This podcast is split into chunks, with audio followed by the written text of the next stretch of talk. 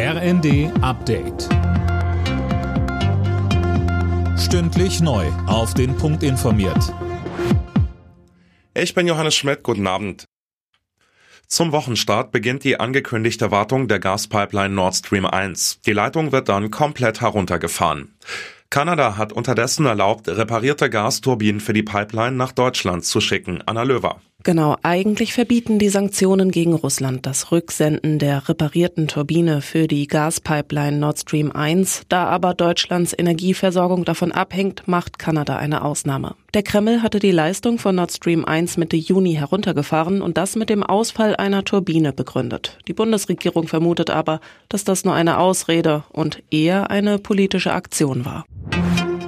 Von den 300 Euro Energiepauschale, die im September mit dem Gehalt ausgezahlt werden, bleiben im Durchschnitt 193 Euro netto.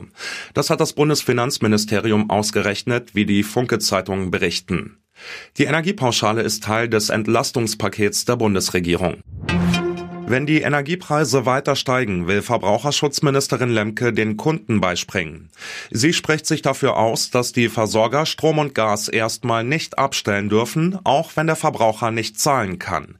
Lemke in der ARD. Ähnlich wie das bei der Covid-19-Pandemie schon mal passiert ist, in der Erwartung, dass Bürger, dass Familien mit geringem Einkommen Rechnungen nicht bezahlen könnten, dürfte das in diesem Winter in einer solchen Krisensituation nicht dazu führen, dass Gas oder Strom abgestellt werden.